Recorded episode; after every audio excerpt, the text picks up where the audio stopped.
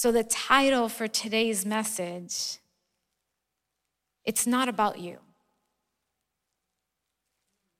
How many times have you left service, especially a worship service only, only to complain that I really didn't get anything out of today? Or we make certain statements that kind of soak up or saturate the selfishness because we think worship is about us. Well, why can't they sing the songs that I like? Or I really don't think that person should have preached or actually should have talked about this or that. Or I can't believe that Thumbelina didn't talk to me today. Or no one ever notices what I do in church. Church, let me inform you of the problem. Worship isn't about getting anything, it's about giving everything to God. See, worship is not about us. It's not about you. It's not about me. It's about giving everything to God. I just mentioned some attributes that make us worthless judges of activity rather than an active participant in the adoration towards a holy God. Some people actually like the prosperity religion or way of going and they're the ones that define the quality of our worship by the number of ministries for the people, or the size and quality of our buildings, or the popularity of our pastor, or the style of music in which it is sung. And that's how they determine what makes people happy. And this is where we see a lot of what have you done for me lately?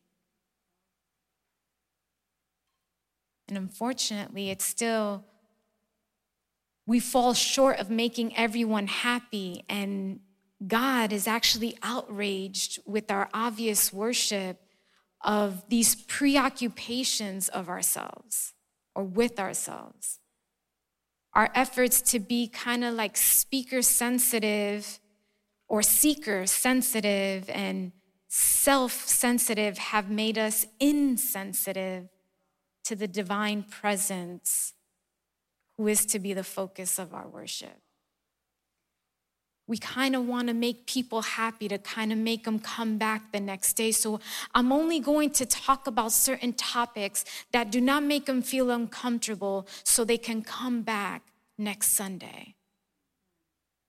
And so a lot of times we lose focus on the real reason why we are to come to church. And we lose the focus to seek His presence. Or as the Apostle Paul said in Romans chapter 1, verse 25, it says they have exchanged the truth about God for a lie and worshiped and served created things rather than the Creator who is forever praised. Amen.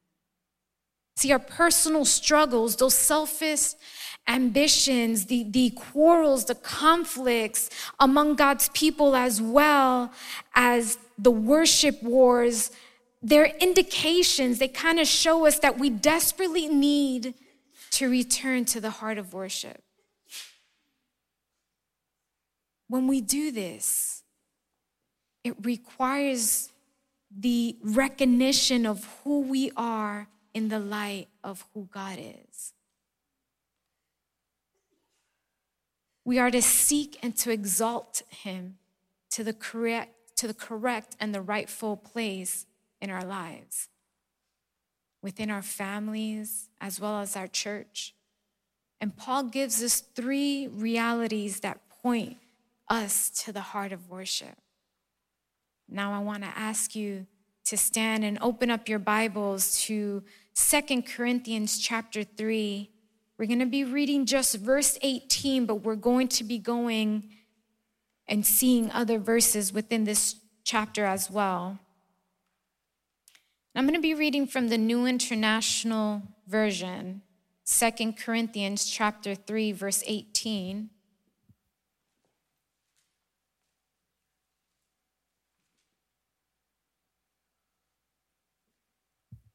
And when you have it, please say amen. Amen. Second Corinthians chapter 3, verse 18. And it reads, And we all who with unveiled faces contemplate the Lord's glory are being transformed into his image with ever increasing glory, which comes from the Lord, who is the Spirit. Let's pray. Father, we come before you on this Sunday morning, Lord. Thanking you, Father, for another day. Thanking you for allowing us to be able to have a house to come and to be able to worship you, Father. To be able to have a house in which we can sit down and hear your word, Father. I thank you, Father, for the people that have come to your house this morning and the ones that will be coming in just a bit, Father. I pray that you open up our hearts and our minds and minister to us, minister to our hearts, minister to our minds so we can capture this, so we can obtain it, so we can be that, that vessel to help others when we see them, Father. In the name of Jesus, we pray, amen and amen. Amen. You may be seated. Here in this first verse that we've read, you have to realize that our right of existence is to receive Jesus Christ. That's something that we need to comprehend. And when we look at Second Corinthians chapter 8, I'm sorry, Second Corinthians chapter 3, verse 18, it begins with, and we all who with unveiled faces contemplate the Lord's glory. Notice the two phrases here with unveiled faces contemplate, and then the Lord's glory. So, through Christ, the veil which covers the glory of God has been removed. And you're like, well, how has that been removed? And today we're going to be looking at multiple scriptures. So you're going to need to keep your Bible open and go to John chapter 1, verse 14. And it tells us how it says, The Word became flesh and made his dwelling among us. We have seen his glory, the glory of the one and only Son who came from the Father, full of, full of grace and truth. So through Jesus, we are able to see the glory of God and not just for just a couple of minutes every day. If we take advantage of it, we're able to see it all day, every day for the rest of our lives. Through Jesus, we are able to see the glory of God.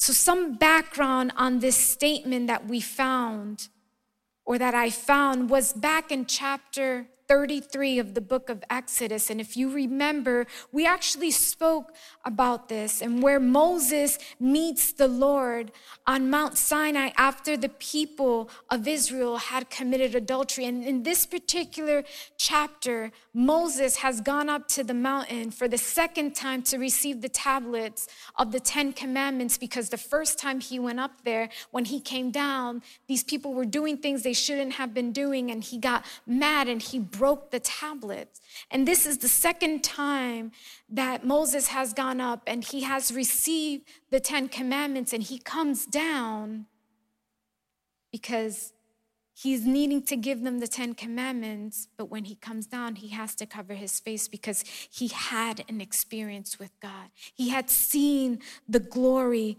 of God. So when Paul says unveiled faces, it's a symbolism. Because after the seeing the glory of God from Exodus chapter 34, verse 29 through 30, it says, When Moses came down from Mount Sinai with the two tablets of the covenant law in his hands, He was not aware that his face was radiant because he had spoken with the Lord. And when Aaron and all the Israelites saw Moses, his face was radiant and they were afraid to come near him. But then the Bible says in Exodus 34, verse 33, it says, When Moses finished speaking to them, he put a veil over his face. So throughout Second Corinthians chapter 3, Paul gives us an explanation about this event. And so let's look at Second Corinthians 3 7. It says, Now, if the ministry that brought death, which was engraved in letters on stone, came with glory, so that the Israelites could not look steadily at the face of Moses because of its glory, transitory through it was. And then 2 Corinthians 3:13 reads, "We are not like Moses who would put a veil over his face to prevent the Israelites from seeing the end of what was passing by." So Moses was in the presence of God for a limited amount of time and the glory of the of God was shown and they were able to see that. So he had to put a veil over his face.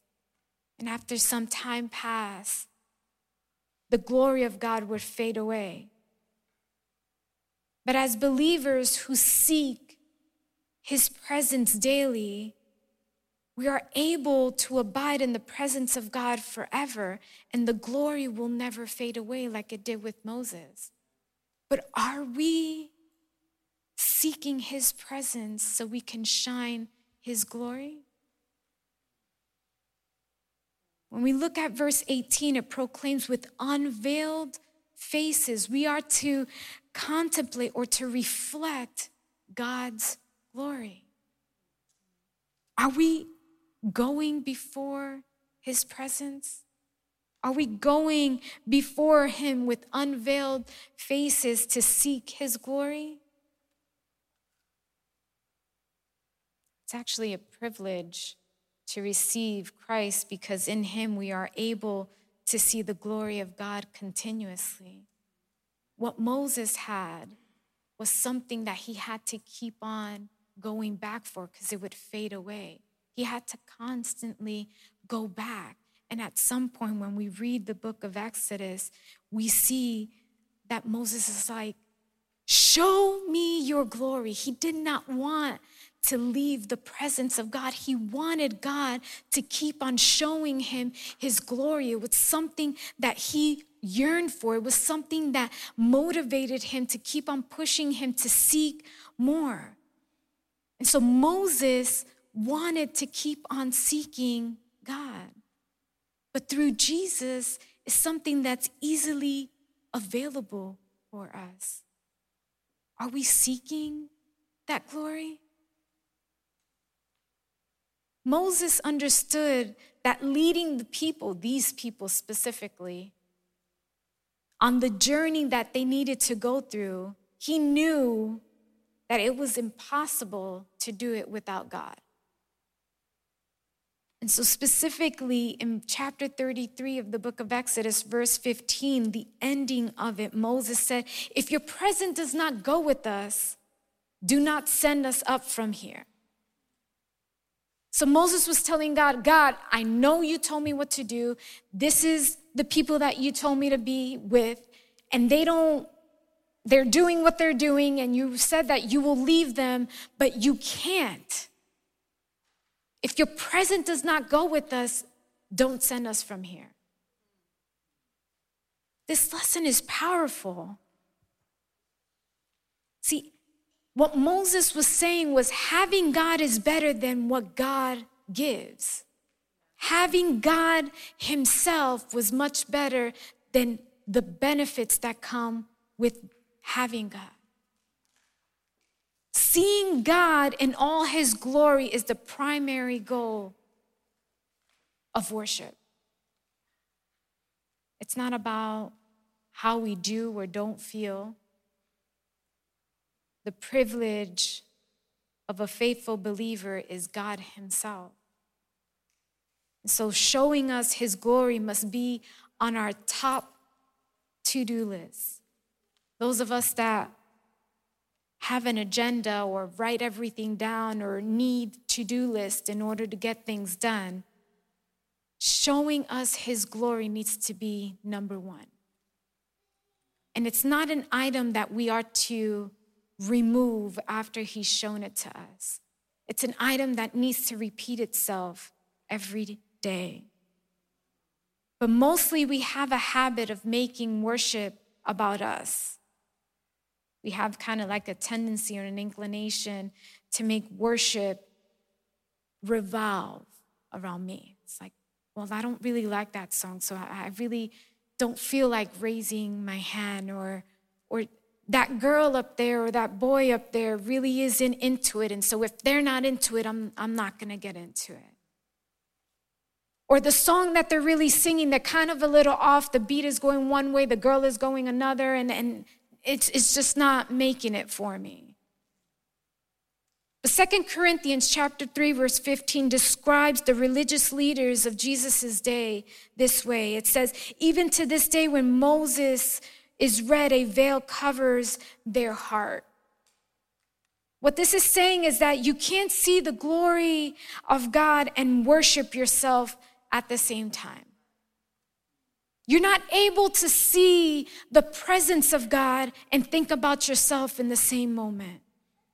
That's why Second Corinthians chapter verse 16 of the same chapter says it gives us a different alternative, a better one. It says, "But whenever anyone turns to the Lord, the veil is taken away." So when we turn to the Lord, that's the key. Let us focus our hearts on Him. Beware or be careful of the subtle deviation that diminishes God rather than exalting Him. See, we cause God to appear kind of unimportant when we evaluate the worship of others rather than expressing worship ourselves. We let God appear unimportant when we seek to attract people rather than God. Or when we consider that our importance is more valuable than His presence.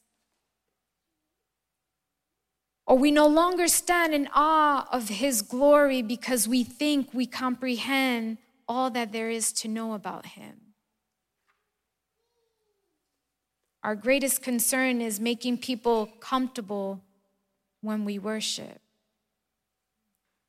It's not about you, it's not about me.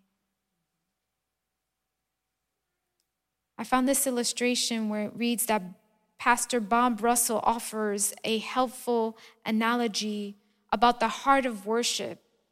It says the University of Kentucky basketball team won the national championship a couple of years ago.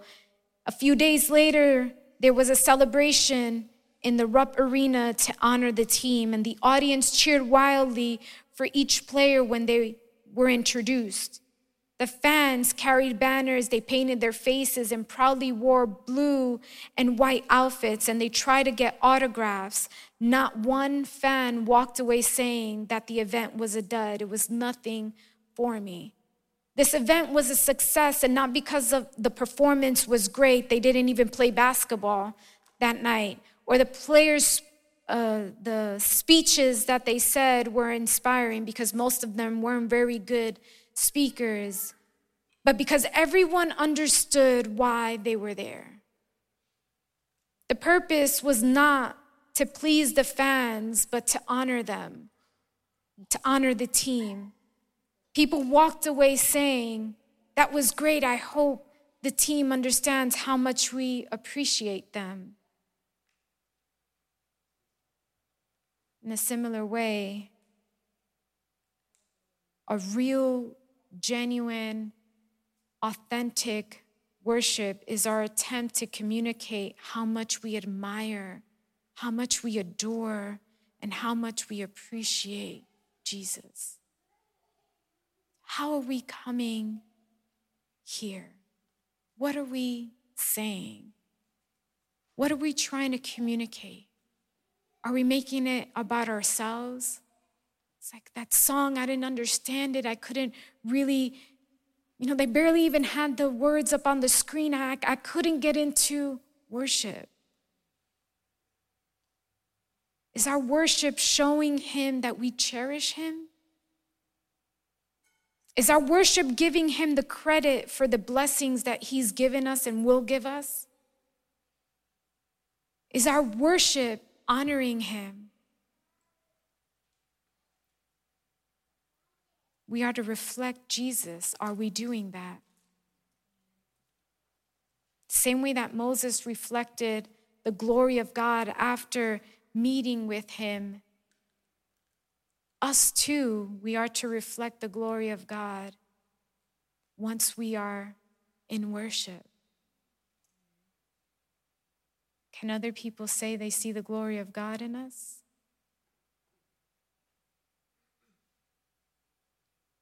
Going to a different version, the New King James Version from the same scripture, 2 Corinthians chapter 3 verse 18. It reads a bit differently. It says, But we all with unveiled faces, beholding as in a mirror. I want to stop right here. Beholding as in a mirror. The verb translated beholding can also be said as reflecting. And Paul used this analogy as a mirror. And when we look at the glory of God as if we're looking in a mirror, when we look at a mirror, what do we look at? As a woman, when we're getting ready, we want to make sure our hair's done, right? And there's nothing up or, or nothing out of place. Want to make sure our eyebrows, you know, kind of aren't doing its own thing. Our lashes are great. You know, we want to make sure we have blush or, or our, our facial contouring is, is good and on point. Want to make sure we have the correct color lipstick or lip gloss to match our outfit. So when we look in a mirror, we, what we want to see is something good, something appealing, something that you know would be inviting to others. when we come before the glory of God, we need to look closely. We need to, it's examining carefully the glory that we see when we come before Him. By doing so, we see God's glory, and out of necessity, we reflect it. We see His glory and reflect it as a mirror of God's image. So when we come before his presence, we absorb it and we are to reflect it. Is that something that we're doing? Are we those mirrors that we re- can reflect his glory? Moses' face shone because he reflected the presence of God. And the same goes for us. When we reflect the glory of God, when we eyeball Jesus, when we reflect what we see in him, that means all the negative and evil things shouldn't be there. But if what we see is negative, if what we see are evil, that is what we're going to reflect. But is if we experience the glory of God and we reflect his son that died for us out of grace and his mercy, that's what we're going to reflect. Once we have reflected the glory of God in us, it should never fade away because our purpose is to display Jesus, is to display him. It's not about us. It's not about me. I should reflect Jesus. I should, when I walk by, they should know, oh, hey, that's a different person that's walking by that I you know, than the one I knew a couple of weeks ago or years ago. We should be walking advertisement agencies. We are to promote the glory of God in every area of our lives. Is our walk promoting the one and only?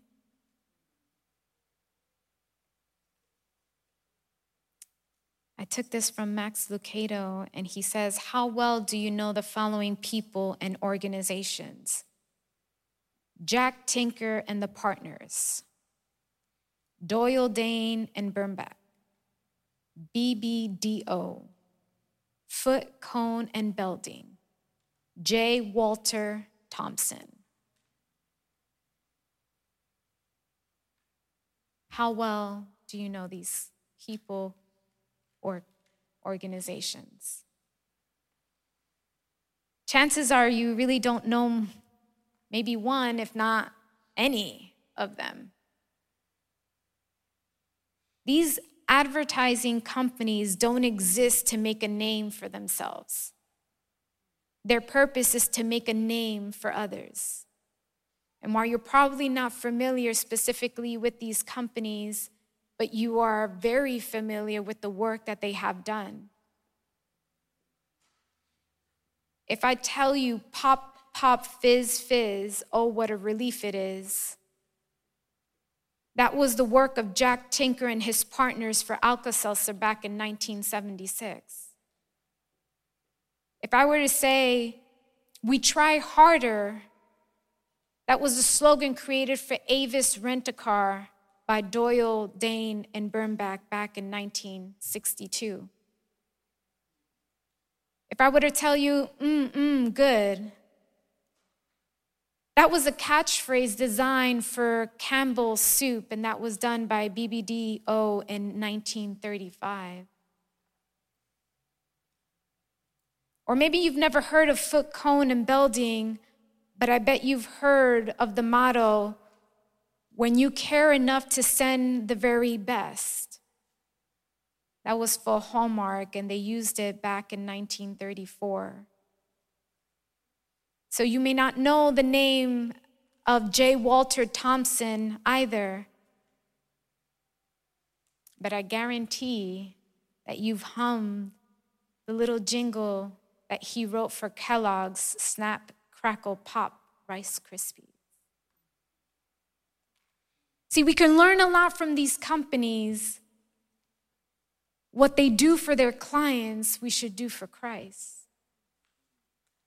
See, we should just be like mirrors. We should reflect the glory of the Lord. The heart of worship demands that we remain unknown in order to make his name known. Every part of our lives should be about his glory past, present, and future, every part of our lives. God gives us abilities and gifts so that we can utilize them to reflect His glory rather than to promote ourselves. But unfortunately, many times we become more ambitious about building our own kingdom instead of building God's kingdom. And God does not bless you so that you can compete with Him, but He does this so He can be reflected through you. And I'm going to start closing. Lastly, we have a priority to resemble Christ. And when we turn back to Second Corinthians chapter 18, it concludes with are being transformed into his image with ever increasing glory, which comes from the Lord, who is the Spirit. So look at this. We contemplate, we see God's glory, we reflect his glory, and we become the glory. The word transform means to change in form, appearance, or, or structure. It's to change in condition, nature, or character. You see, when you recognize that worship isn't about you, that's when we see his glory. That is when we can reflect his glory. And that is when we are changed. We aren't one of, not the ones that are actually doing the transforming. The transformation is done for us. And when we look at Romans 12, 2, it marks the only other appearance of this word in reference to a Christian. And it says, Do not conform to the pattern of this world, but be transformed by the renewing of your mind. Then you will be able to test and approve what God's will is, his good, pleasing, and perfect will. In what way are we being transformed when we return to Second Corinthians? Look at the phrase into the same image, and the word image refers to an exact representation. But when we go to Second Corinthians 4 4, it says, The God of this age has blinded the minds of unbelievers so that they cannot see the light of the gospel that displays the glory of Christ, who is the image of God. But and then when we go to Colossians chapter 1 verse 15 it tells us the son is the image of the invisible God, the firstborn over all creation. These two verses use the same language describing Jesus as the exact representation of God the Father. See, our transformation is from glory to glory through various stages of becoming just like Christ. So, in other words, our life's purpose is to resemble Christ more and more each day, which is a difficult assignment for sure. But the last part of the scripture says, which comes from the Lord who is the Spirit. So, how can we resemble Christ? The Holy Spirit transforms us from the inside out. And Moses experienced an outward transformation when he saw that glory of God, when he would see him or when we, he would seek his presence. And as believers, we enjoy an inward transformation when we seek the same glory. So, church, Worship is the foundation. Worship is the factor of our transformation. It's the main ingredient of that foundation, which transforms us into the image of God. You can't be like Christ if you're not reflecting Christ, and you can't reflect Christ if you don't first see who Christ is, if you don't behold him. We will not behold him unless worship becomes the foundation upon which we build our lives for the Lord. This is what the infrastructure of becoming a disciple of Jesus. This is what it's all about. It's not about us, it's about Him. Worship isn't about you. I don't mean to damper on your parade, but worship is all about Him. And I want to ask you to stand.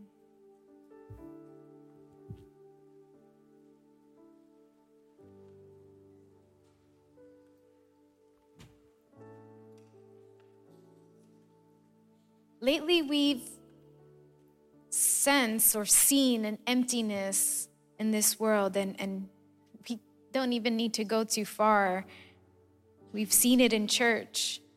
We're souls that are connected bones, but there's really no breath within them. And this happens when we allow our worship to focus specifically on what we need and what we desire.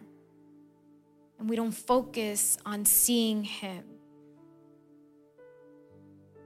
And what we see when we look into the mirror of God's word we see ourselves instead of considering a different type of worship? Are we able to worship alone in our house when no one is looking at us? Are we able to give God everything at that moment?